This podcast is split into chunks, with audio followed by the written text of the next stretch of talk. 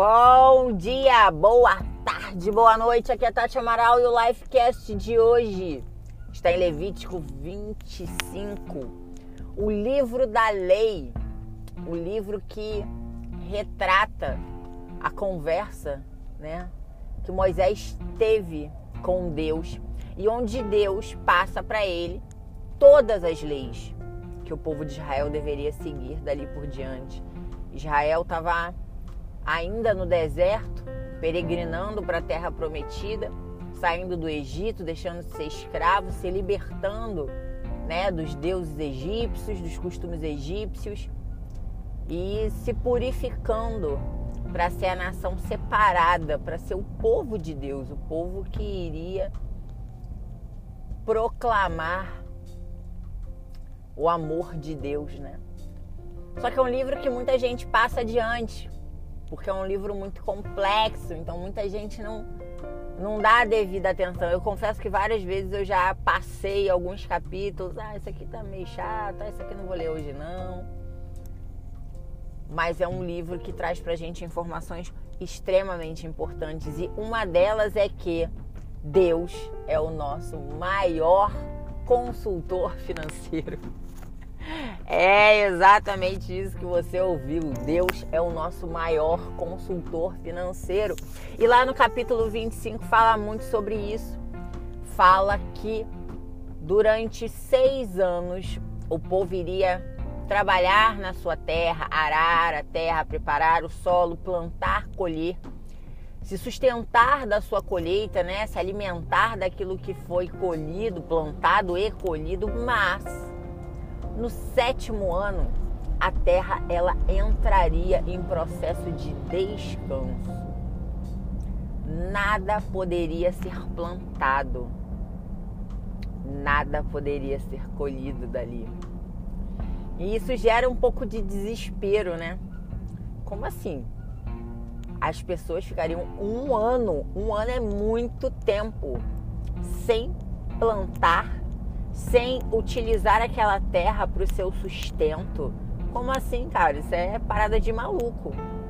E aí que Deus nos dá a primeira lição dentro da consultoria financeira: a dependência no nosso negócio. Durante seis anos as pessoas colheriam, mas ele já prevendo o desespero do seu povo, ele diz para Moisés: pede para meus filhos ficarem tranquilos porque no sexto ano eu vou enviar uma colheita sobremaneira, mas vai ser tão abundante que ela vai sustentar o povo durante esse sexto ano, vai sustentar o povo no sétimo ano, que é o ano que não haveria colheita, nem plantio, nem colheita, e ainda vai sustentar o povo no oitavo ano, no início do próximo ciclo, que é quando o povo estaria preparando a terra para um novo plantio e para uma nova colheita. Aí Deus dá a segunda lição para gente: a administração dos nossos bens. Porque quando ele diz que ele vai dar uma colheita super abundante, uma colheita sobremaneira no sexto ano, ele quer deixar claro o seguinte: olha, eu vou te dar mais do que você precisa. Então você precisa administrar, você deve administrar todo esse alimento, todos esses grãos, toda essa comida, todas essas tudo que eu vou te dar no sexto ano, para que isso dê para o sexto, dê para o sétimo e ainda sobre para o oitavo. Olha que coisa maravilhosa. Fé, dependência e administração dos nossos bens. Eu já vivi isso, eu já vivi um período de muita colheita, né, de muito trabalho, de, um, de uma vida financeira extremamente próspera, mas eu não tive a administração correta. Eu não tinha o conhecimento, eu não tinha. Porque quando a gente vê um montante muito grande, a gente quer gastar, né? Nossa, entrou um dinheiro a mais esse mês, eu fiz uma nova venda, eu trabalhei um dia a mais, eu ganhei uma promoção, eu fui sorteado funcionário do mês, eu ganhei um dinheiro extra. Então, como eu sou merecedora, eu sou filha de Deus, eu sou filho de Deus, eu sou dono, eu sou filho do dono de tudo. Então, eu vou pegar esse dinheiro e vou fazer o que? Eu vou torrar, eu vou gastar como se não houvesse amanhã, porque eu trabalhei para isso, eu mereço.